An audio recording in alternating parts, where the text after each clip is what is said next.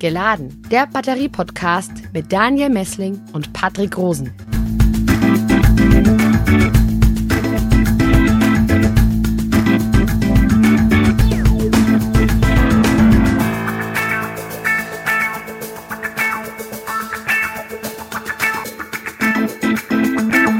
Willkommen bei Geladen, dein Batterie-Podcast für Elektromobilität, Energiewende und Batterieforschung. Grüß dich, Daniel. Hallo, Patrick. Liebe Hörerinnen und Hörer, willkommen beim nun dritten Teil über Heimspeicher. An dieser Stelle nochmal ein dickes Dankeschön an Sie da draußen, an die fleißigen Hörerinnen und Hörer, die uns beim letzten Mal die ganzen Einsendungen zugeschickt haben. Das hat irre Spaß gemacht.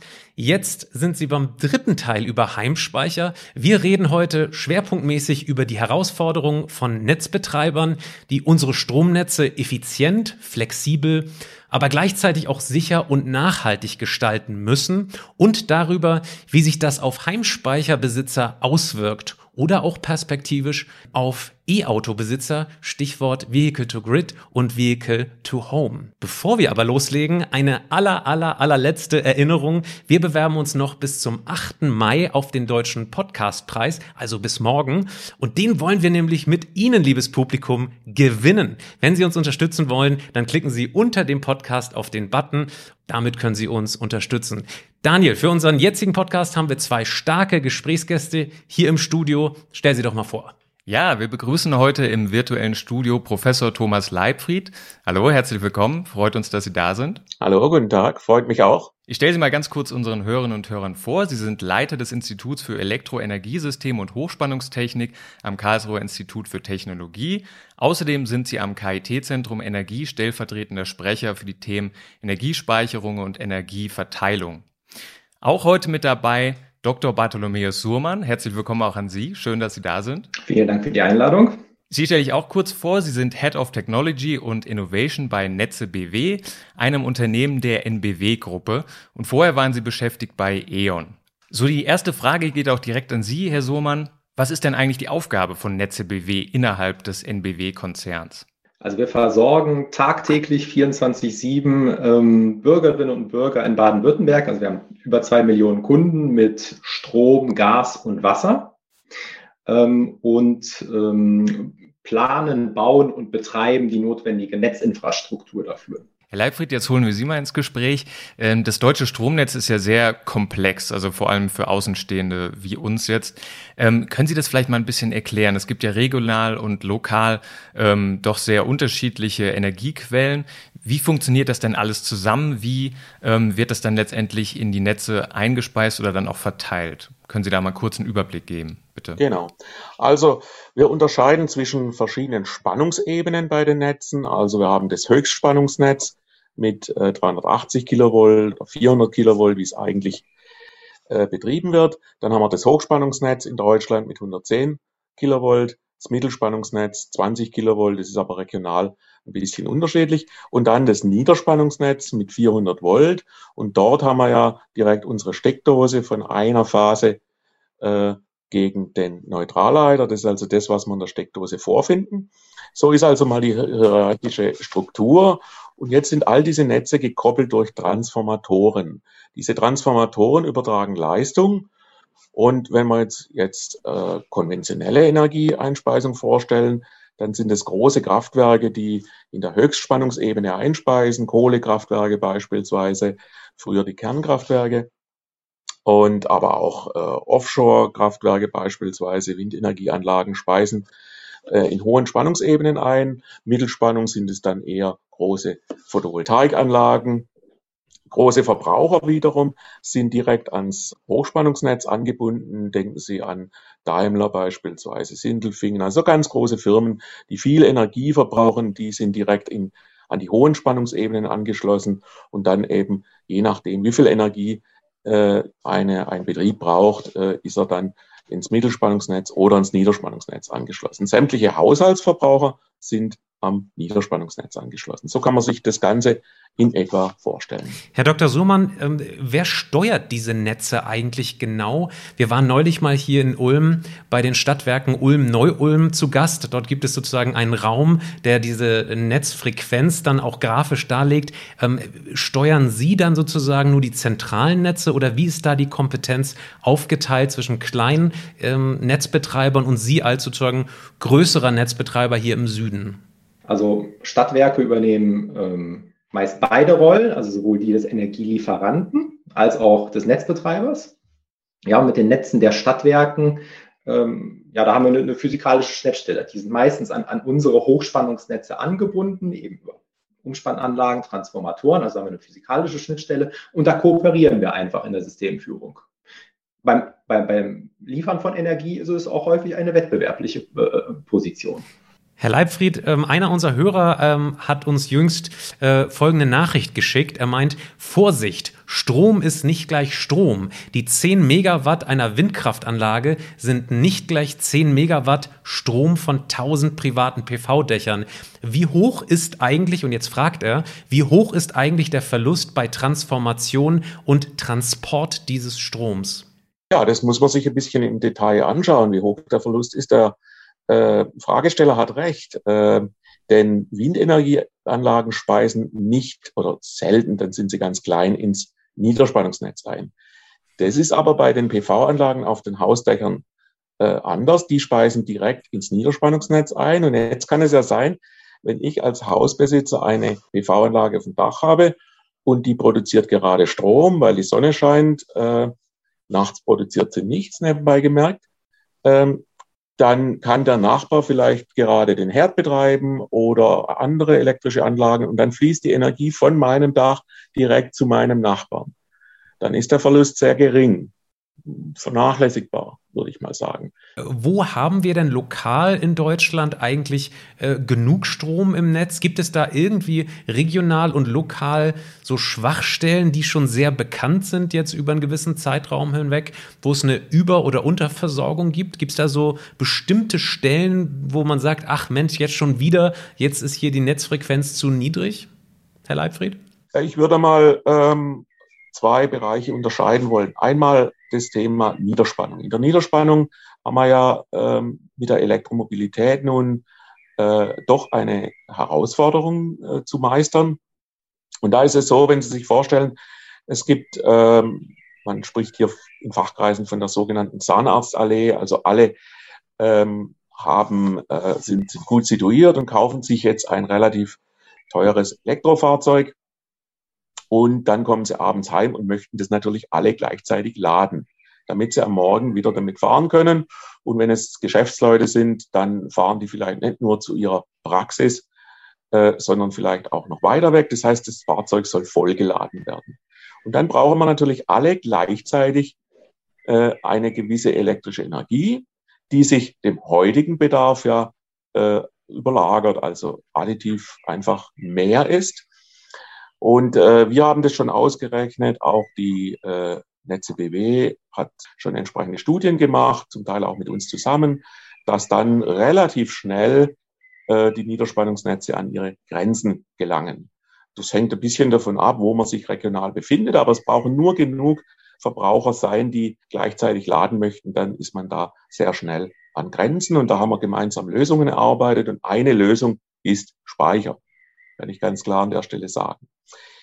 Ein zweiter Bereich würde ich aber auch darin sehen, dass wir ja in Deutschland die Kernkraftwerke jetzt abgeschaltet haben. Und offenbar ist es erstmal soweit gut gegangen. Jetzt kommen als nächstes die Kohlekraftwerke. Und das Energieversorgungsnetz ist ja so aufgebaut, das muss man sich im Klaren sein, dass regional eigentlich immer ein Kraftwerk steht, ein größeres. Also es erfolgt nicht eine Energieversorgung aus äh, beispielsweise Windenergie der Nordsee oder Ostsee hier in den Süden. Das gibt es bisher nicht. Und äh, diese Kohleblöcke sind so über das Land verteilt, sind auch immer so in Größenordnungen von einem Gigawatt in etwa. Und die wollen wir jetzt ja auch nach und nach abschalten. Und dann fehlt uns im Süden natürlich elektrische Energie. Deshalb ist ja die Planung genau, diese Verbindungen von Nord nach Süd zu bauen, um diesen ähm, um dieses Defizit ausgleichen zu können. Jetzt kommen wir mal zu dem Themenkomplex der Stromspeicherung. Äh, Herr Surmann, die, das ist uns allen bewusst, äh, die Windenergie, Solarenergie muss zwischengespeichert werden. Wie groß ist denn das derzeitige Speicherpotenzial in Deutschland und welche Stromspeicher nutzt auch die NBW? Ja, also die größten Speicher, die wir momentan in Deutschland haben, sind Pumpspeicherkraftwerke. Ja, da sprechen wir von knapp sieben Gigawatt. Ja, das können Sie wir, mit sieben großen Kohlekraftwerken oder sieben Kernkraftwerken vergleichen von der Leistung her. Ähm, die können Energie zwischen vier bis acht Stunden speichern, also sagen wir 40 Gigawattstunden ähm, Speicherkapazität. Und als NBW betreiben wir auch ähm, Pumpspeicherkraftwerke mit einer Leistung von 1,5 ähm, Gigawatt. Ähm, das sind jetzt alles ähm, kurz- bis mittelfristige Speicherkapazitäten. Ja, damit schaffen Sie es vielleicht innerhalb eines Tages Energie von einer Stunde auf die andere zu shiften, ja, aber nicht über mehrere Tage hinweg, geschweige denn Monate hinweg. Das gleiche gilt für Batteriespeicherkapazitäten. Da haben wir in Deutschland auch schon ja, eine dreistellige Megawatt-Zahl stehen. Das sind meistens Lithium-Ionen-Batteriespeicher, die für die Netzstabilisierung eingesetzt werden. Also im, im wirklich kurzfristigen Bereich, da ist der Fachbegriff die Primärregelleistung, um eben die Frequenz bei 50 Hertz zu halten. Da hat die NBW auch einen Batteriespeicherpark äh, an einem Kraftwerksstandort in Heilbronn stehen mit knapp ähm, 5 Megawatt. Wenn wir wirklich in den langfristigen Bereich gehen wollen und sagen wir mal von, von, vom Sommer in sonnenreichen Tagen in Richtung Winter speichern wollen, dann kommen wir um langfristige Speicher nicht herum oder reden wir über beispielsweise Erzeugung von Wasserstoff an den Offshore-windkraftnahen Standorten und Speicherung in Gasnetzen beispielsweise. Da fangen wir an, uns Gedanken zu machen, Konzepte zu erarbeiten und auch die ersten ähm, Elektrolyseure zu bauen und Speichermöglichkeiten zu eruieren. Ja, das wäre jetzt meine nächste Frage gewesen. Ähm, es ist ja zumindest mal denkbar, Elektrolyseure an den Stellen aufzubauen, wo dann potenziell erstmal zu viel Strom vorhanden ist, zum Beispiel an Windparks, die NWW äh, betreibt. Ein zweiter Gedanke wäre ja, ähm, mal andere Batterieformen in Fokus zu nehmen, zum Beispiel Redox Flow Batterien, denen man theoretisch nachsagt, ähm, auch saisonale Speicherung zu ermöglichen. Gehen auch da Ihre Gedanken hin? Also auch Redox-Flow-Batterien würde ich jetzt nicht als saisonale Speicher betrachten. Zwar ist die, die ähm, Speicherkapazität schon sehr flexibel dimensionierbar gegenüber der Leistung, was ja ein Vorteil ist bei Redox-Flow-Batterien. Ähm, nichtsdestotrotz äh, reden wir da eher um Tages- bis Wochenmengen maximal, aber nicht um saisonale Mengen. Ja? Ähm, von daher suchen wir da schon noch nach Lösungen. Ja. Aber wie ist es mit dem Wasserstoff? Können Sie da vielleicht noch mal ein bisschen äh, mehr drauf eingehen? Äh, das ist im Moment noch kein Faktor oder also warum ist das im Moment noch kein Faktor? Es wird ja trotzdem die ganze Zeit darüber gesprochen, dass das in Zukunft so massiv ausgebaut werden soll und so eine Riesenrolle spielen wird. Genau, also es ist ein wichtiger Faktor, weil es darum geht, ähm, unser Land in Richtung Klimaneutralität zu führen und die, die verschiedenen Sektoren, die wir haben, klimaneutral betreiben zu können, beispielsweise die Industrie. Ähm, Wenn es jetzt aber um den Punkt der Zwischenspeicherung erneuerbarer Energien geht, kann man schon Elektrolyseure dorthin platzieren, wo es Überschusssituationen gibt und den erzeugten Wasserstoff dann beispielsweise in Gasnetze ähm, einspeisen, entweder vermischen oder reine Wasserstoffnetze betreiben und diese Mengen dann in Richtung Süden transportieren, dort wo es Bedarfe gibt. Ja, und entweder direkt verbrauchen ähm, oder verschiedenen Sektoren zuführen oder wieder verstromen. Und da fangen wir aber gerade erst an. Ähm, Pläne zu erstellen, ähm, Pilotprojekte zu machen. Es gibt ja diverse Pilotprojekte in Deutschland. Und da fehlen uns zum einen Elektrolyseurkapazitäten, zum anderen haben wir auch noch nicht ausreichend Erfahrung mit äh, dem Betrieb von bestehenden Gasleitungen ähm, und Wasserstoff. Wir sind aber sehr zuversichtlich, dass das äh, funktionieren wird.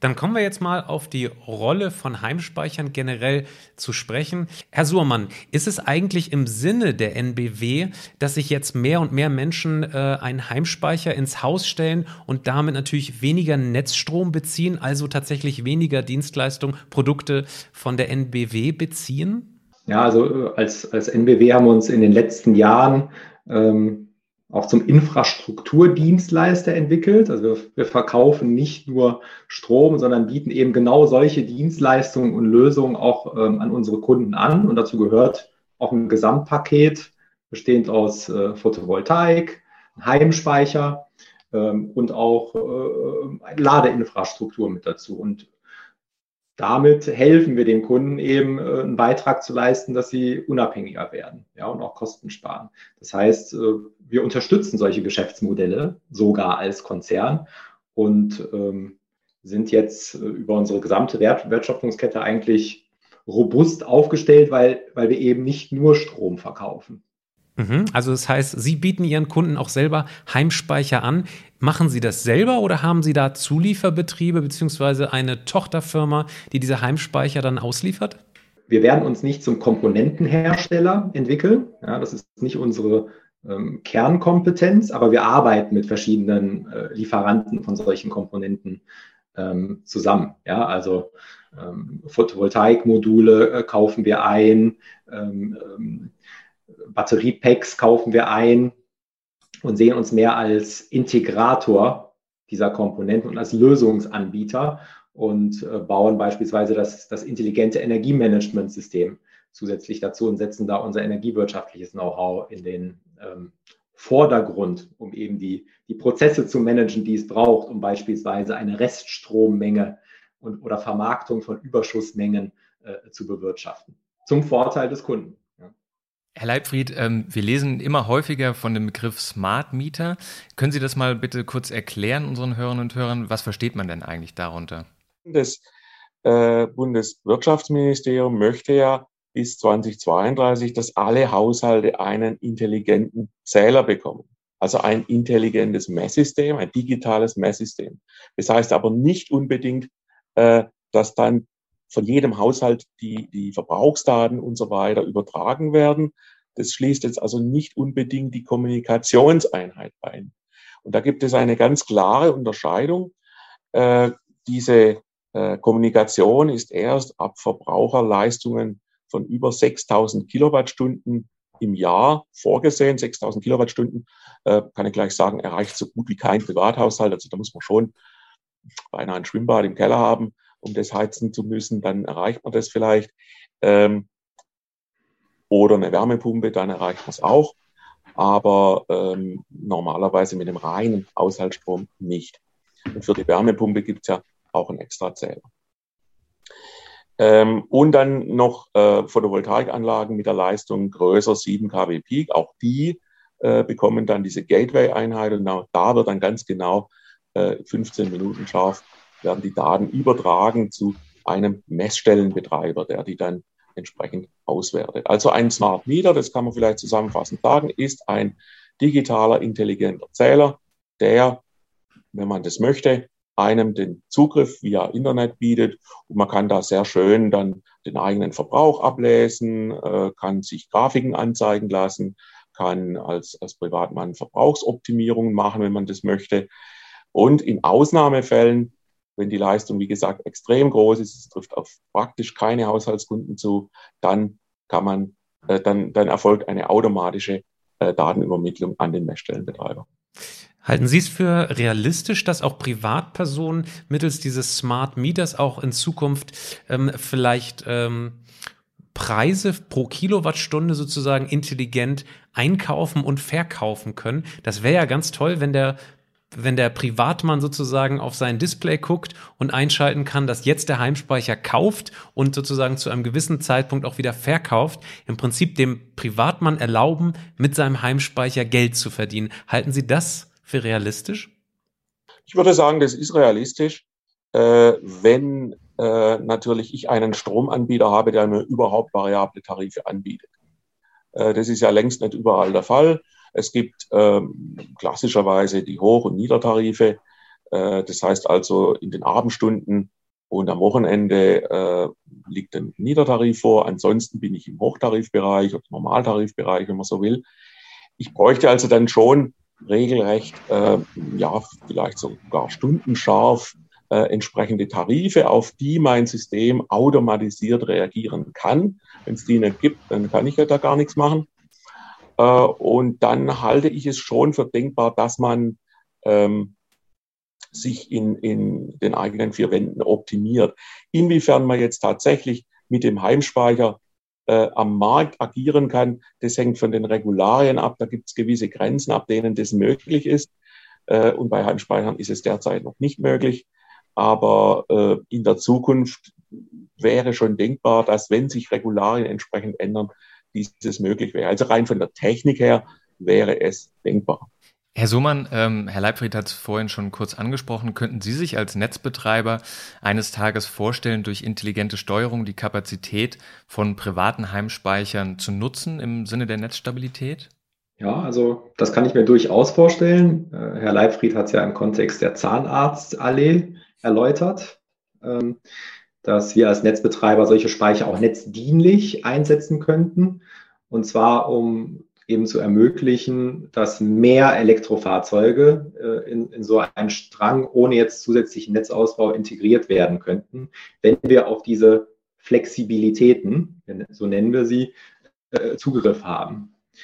Und ähm, das erproben wir aktuell in unseren Netzlaboren. Das sind Reallabore in, in, im echten Netz mit echten Kunden, die Photovoltaikanlagen haben, Heimspeicher haben, E-Fahrzeuge haben und ähm, testen das aus mit Smart Mietern, mit der Steuerbox und alles, was dazugehört, ähm, von der Technik, aber auch von, der, äh, von den Prozessen her, um, ähm, um das mal auszuprobieren, was dafür notwendig ist, um ein Rollout zu schaffen. Ja, wenn Sie Interesse haben, ist ein aktuelles Projekt, wo wir beide mit dabei sind. Das ist FlexQ Grid in Freiamt, ist auch vom Wirtschaftsministerium gefördert. Da probieren wir genau das aus. Wie schätzen Sie das ein? Äh, wie kann man am besten solche Privatkunden dazu bringen, da mitzumachen? Man müsste wahrscheinlich diesen Leuten eine gewisse Kompensation anbieten oder ein Geschäftsmodell aus Sicht des Netzbetreibers, oder? Also zum einen muss es ähm, einfach sein. Ja, äh, ich glaube nicht, dass Privatkunden ähm, auf Dauer jeden Tag genau die Regeln einstellen, wie ähm, dann ein solches ähm, System zu funktionieren hat. Ja, also es muss ähm, einfach bedienbar sein, es muss automatisch funktionieren.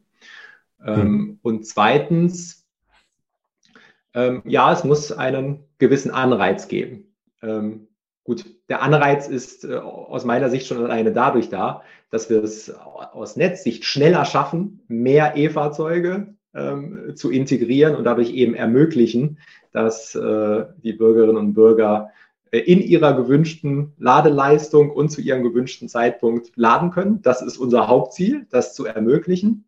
Ähm, und ähm, wenn, wenn wir die Möglichkeit haben, eben auf diese Flexibilitäten zuzugreifen, dann ähm, wird das noch schneller möglich sein. Und zweitens gibt es die Möglichkeit beispielsweise über verringerte Netzentgelte, ja, ähm, eine, einen Anreiz anzubieten, wenn wir diesen Steuerungszugriff bekommen. Aber da sind wir schon ähm, in der Regulatorik und da wird aber auch daran gearbeitet, wie ähm, ein, ein, ein guter regulatorischer Rahmen aussehen könnte, um das zu ermöglichen. Mhm. Kommen wir ganz kurz noch auf die EEG-Umlage zu sprechen. Ab dem 1. Juli ähm, wird die ja für Stromkunden komplett abgeschafft und dann zahlt für Sie als Netzbetreiber ähm, der Energie- und Klimafonds weiter diese Umlage. Ähm, ändert sich überhaupt noch irgendwas anderes für Sie als Netzbetreiber? Die EEG-Umlage äh, wird ja genutzt, um ähm, die Anlagenbetreiber von erneuerbaren Energien zu unterstützen und zu finanzieren. Ja, das heißt, wir sind eigentlich auch nur als Netzbetreiber, in diesem Fall die auch wiederum die, die Transnet BW als Übertragungsnetzbetreiber, ähm, ja, in einer Verwaltungsrolle, äh, wenn Sie so wollen. Und wir rechnen diese Mengen dann im Hintergrund ähm, um und, und, und, verteilen sie. Ähm, von daher ändert sich von uns jetzt aus, aus finanzieller Sicht nichts. Herr Leibfried, kommen wir nun zum Thema Sicherheit unserer Energienetze. Wie sicher ist oder wie sicher sind die Stromnetze in Deutschland? Und kann man, wenn man das mal so ein bisschen differenziert betrachtet, vielleicht auch mal unterscheiden, welche Netze eher anfällig sind? So ist das dieser Hochspannungsbereich oder tatsächlich bis zum Niederspannungsnetz sozusagen? Welche Bereiche ähm, sind da aus Erfahrung vielleicht äh, unsicherer?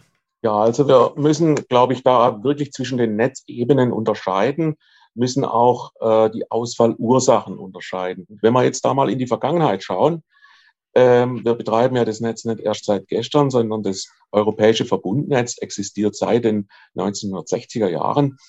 Äh, dann kann man sagen, das europäische Verbundnetz, das ja wirklich jetzt ganz Europa verbindet, am Anfang natürlich Westeuropa, jetzt mittlerweile bis äh, in, in äh, die osteuropäischen Länder ausgedehnt, ist noch nie komplett ausgefallen. Äh, das heißt nicht, es ist nicht ausgefallen, sondern noch nie komplett ausgefallen. Also seit seiner Existenz haben wir noch nie dieses gesamte komplizierte Netz und auch großflächige Netz wieder hochfahren müssen. Es, aber, äh, es hat aber durchaus immer wieder Störfälle gegeben. Ich habe mal bisschen recherchiert. 2003 beispielsweise war Italien dunkel. Äh, das, die, die Ursache sind dann immer solche kaskadenartige Vorgänge. Das heißt, irgendwo ist ein Betriebsmittel äh, an der Grenze belastet. Ähm, Schutzmechanismen sind möglicherweise nicht korrekt eingestellt oder äh, ein Betriebsmittel äh, geht, geht kaputt, weil es einfach mal auch einen Schaden geben kann. Und dann äh, ergibt sich so eine Kaskade. Das heißt also, dann wird ein Betriebsmittel überlastet, äh, dann schaltet äh, eine Leitung beispielsweise, dann wird die abgeschaltet durch den Schutz, dann kommt die nächste Leitung und so weiter. Dann habe ich so eine ganze Kaskade und dann äh, kann man das ein bisschen studieren und dann findet man heraus, man hat so vielleicht einige zehn Sekunden Zeit, richtig zu reagieren. Und äh, wenn, wenn die verstrichen sind, dann ist eigentlich die Kaskade nicht mehr aufzuhalten, äh, bis halt in dem Fall 2003 ganz Italien dunkel war. Dann gab es 2006 einen Zwischenfall in, in Deutschland, wo dann Teile von Deutschland, Frankreich, Belgien, Italien, Österreich, Spanien dunkel waren, äh, aber immer nur Teile. Und äh, dann kann man einfach das Netz dann wieder Stück für Stück hochfahren. Also ich habe da mal recherchiert, es waren damals knapp zwei Stunden, wo äh, dieser Ausfall äh, angedauert hat. Ganz äh, interessant noch, am 8.1.2021 gab es auch einen Störfall. Ähm, der hat uns tatsächlich nahe an, an den Rand eines Systemzusammenbruchs geführt. In Südosteuropa hat es eine Störung gegeben, infolge der dann auch wieder kaskadisch ähm, eine, eine Art Netztrennung stattgefunden hat zwischen einem, ähm, ich sag mal, nordwestlichen äh, Bereich und einem südöstlichen Bereich. Also wir hatten etwas zu viel Leistung und äh, dieser südöstliche Bereich hatte zu wenig Leistung und man hat dann doch einige Zeit gebraucht, um äh, das Netz wieder zusammenzuschalten, zu synchronisieren. Das hat aber funktioniert, so dass man äh, zwar lokal Ausfälle hat, das hat es immer mal wieder gegeben, ähm, aber nach Zeiten von Stunden ist es dann wieder gereinigt worden ist. An dieser Stelle leider ein harter Cut. Uns läuft so ein bisschen die Zeit davon. Ähm, Herr Dr. Suhrmann, können Sie noch mal das Konzept Vehicle to Grid äh, für unsere Hörer kurz darstellen? Äh, wir haben hier zwar schon darüber gesprochen, auch vorhin ein bisschen, aber vielleicht holen wir auch noch mal alle unsere Hörer ab. Worum geht es denn da genau bei Vehicle to Grid?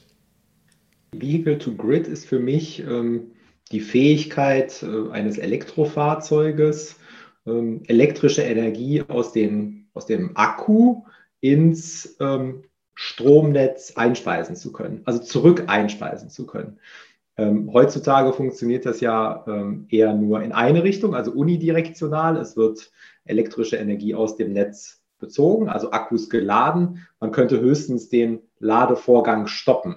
Ja, das wäre dann die Flexibilität, die möglich ist. Aber eben nicht einspeisen und somit positive Flexibilität bieten. Und ähm, häufig wird der Begriff Vehicle to Grid auch ähm, in, im Kontext einer, eines äh, virtuellen Kraftwerks genannt oder einer, einer virtuellen Autobatterie, wenn Sie so wollen. Und, und das funktioniert dann, wenn eben eine Vielzahl von Autos diese Fähigkeit besitzt, man diese vernetzt und alle gleichzeitig ins Netz einspeisen können. Und so erzielt man dann eben Effekte auf regionaler oder sogar nationaler Ebene, um das Netz zu stabilisieren. Das hört sich in der Theorie sehr gut an. Ähm, wir haben auch in den letzten Podcasts darüber gesprochen. Jetzt mal direkte Frage an den Netzbetreiber. Ähm, warum geht das denn in Deutschland noch nicht? Wer bremst da? Oder was hält sozusagen den Privatmann in Deutschland davon ab, tatsächlich sein E-Auto ähm, rückzuspeisen ins Haus oder sozusagen ins Energiesystem? Warum geht das noch nicht? Also Technisch, glaube ich, ist es schon machbar. Da bin ich jetzt kein Experte, aber beispielsweise ähm, in China oder in Großbritannien habe ich das schon gesehen. Ja, und da funktioniert das auch schon zum Teil.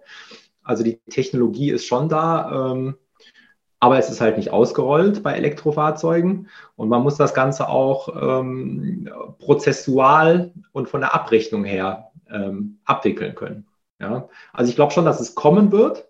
Ähm, wir brauchen diese Flexibilität aus Netzbetreibersicht auch, aber es gibt halt noch ein paar Hürden, die, die ähm, bewerkstelligt werden müssen. Entschuldigung, damit geben wir uns nicht zufrieden. Ähm, Nochmal, wer bremst da? Ist das, das der Netzbetreiber? Ist das die Politik oder ist das, sind das rechtliche Fragen? Unsere Hörer fragen das tatsächlich vermehrt was jetzt genau passieren muss politisch, um das zu ermöglichen. Von außen würde ich doch sagen, der Netzbetreiber müsste doch sogar das unterstützen wollen, weil das ja sogar im Sinne des Netzbetreibers wäre, äh, die Netzstabilität irgendwie ähm, auszugleichen. Also nochmal, wissen Sie, wer da bremst?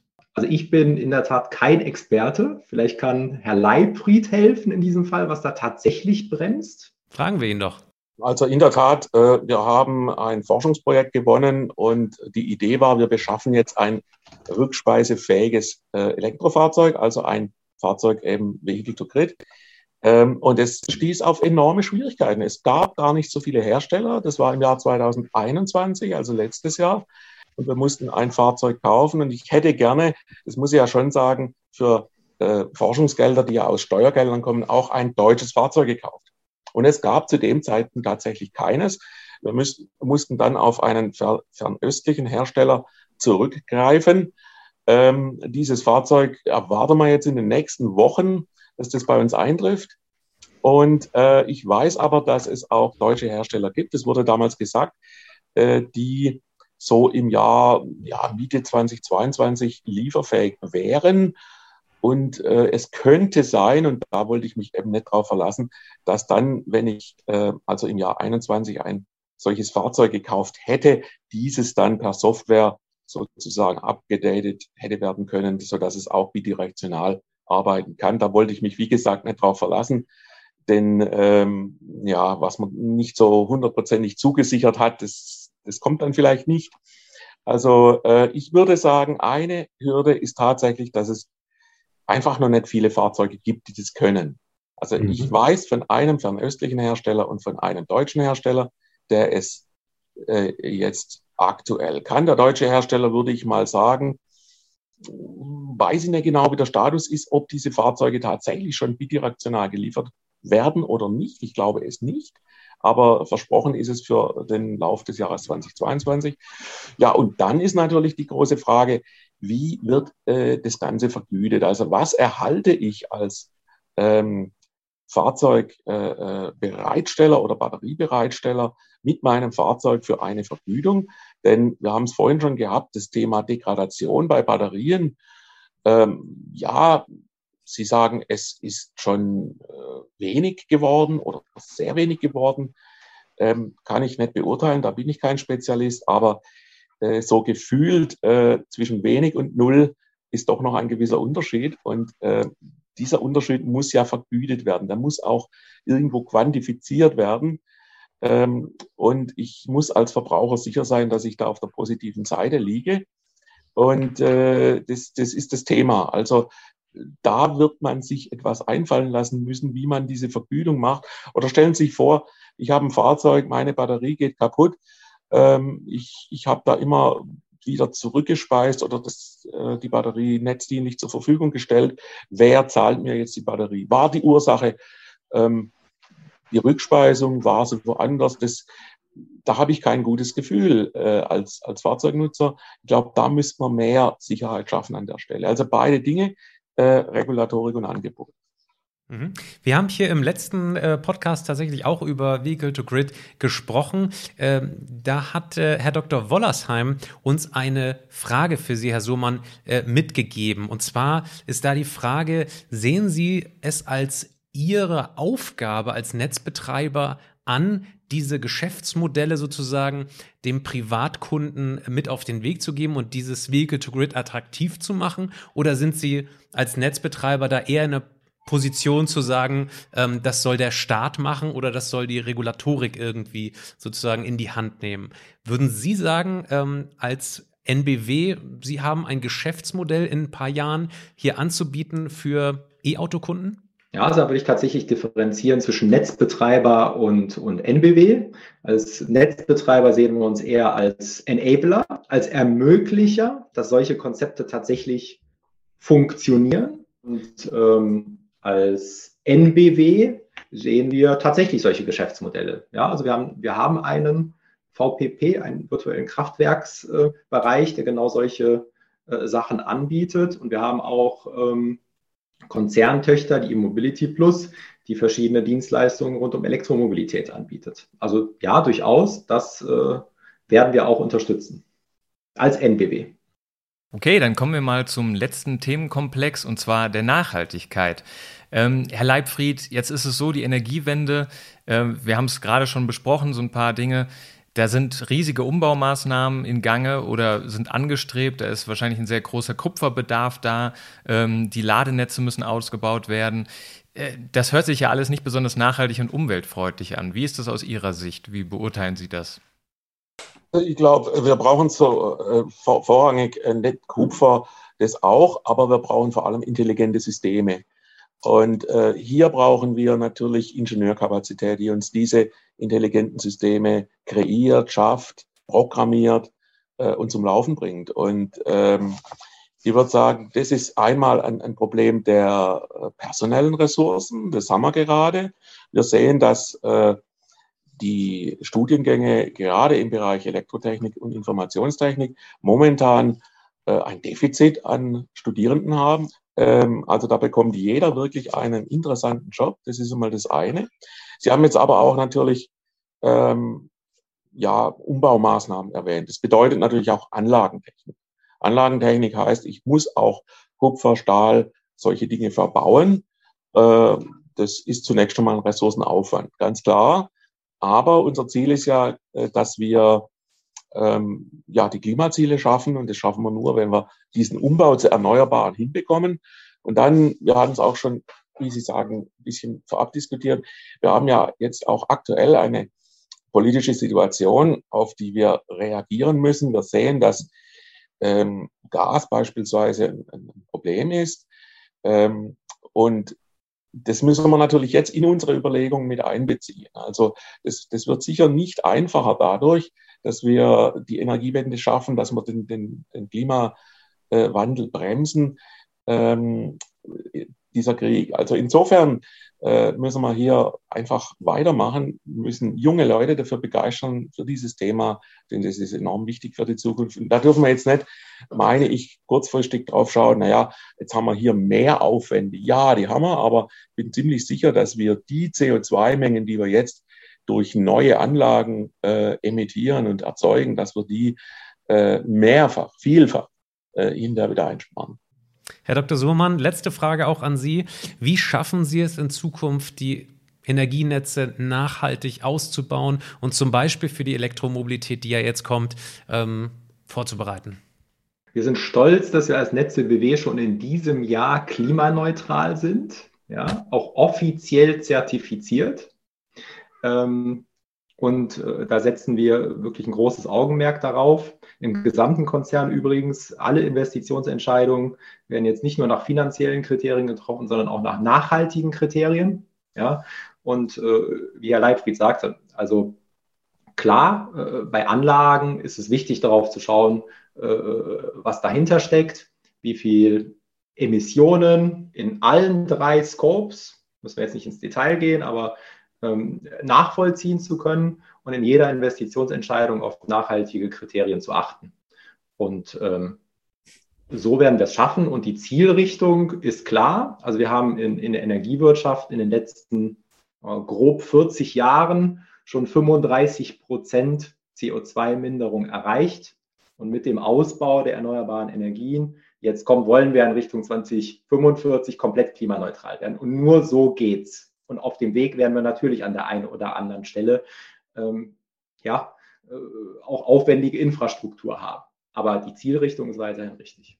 Ein schönes Schlusswort. Vielen Dank, das war's für heute. Vielen Dank für Ihre Zeit, Herr Professor Leibfried und Herr Dr. Surmann. Liebes Publikum, jetzt sind Sie dran. Wenn Sie Fragen haben oder Anregungen, wie immer können Sie eine E-Mail schicken an mich, patrick.rosen.kit.edu oder an daniel.messling.kit.edu oder wie immer über Twitter, dort at helmholtzulm oder at clusterpolis oder Hashtag geladenpodcast.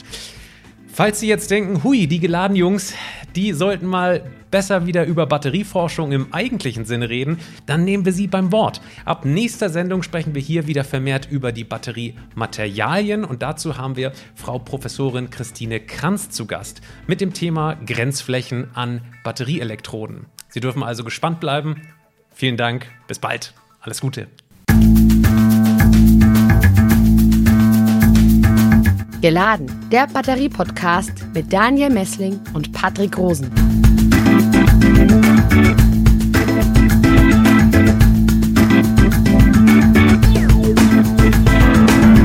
Dieser Podcast wurde produziert vom Center for Electrochemical Energy Storage Ulm und Karlsruhe, kurz Celeste einer Forschungsplattform des Karlsruher Instituts für Technologie, der Universität Ulm und des Zentrums für Sonnenenergie und Wasserstoffforschung Baden-Württemberg.